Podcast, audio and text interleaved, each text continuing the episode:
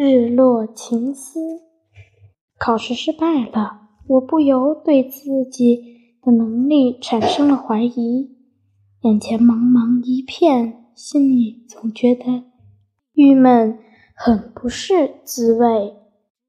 我独自站在阳台上，毫无目的目的地的向远方望着，眼前的一切高楼大树。田野，还有远处那深幽的山，都在沉默着，无精打采的。忽然，一道金光闪过，这是唯一的有生气的东西。我不禁闲着寻找光的来源。啊，原来是一扇玻璃反射的太阳的余晖。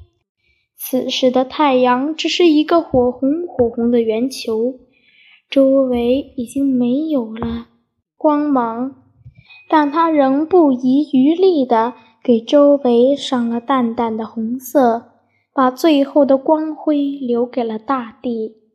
虽然最终太阳还会是落山的，但是它不会就此消失。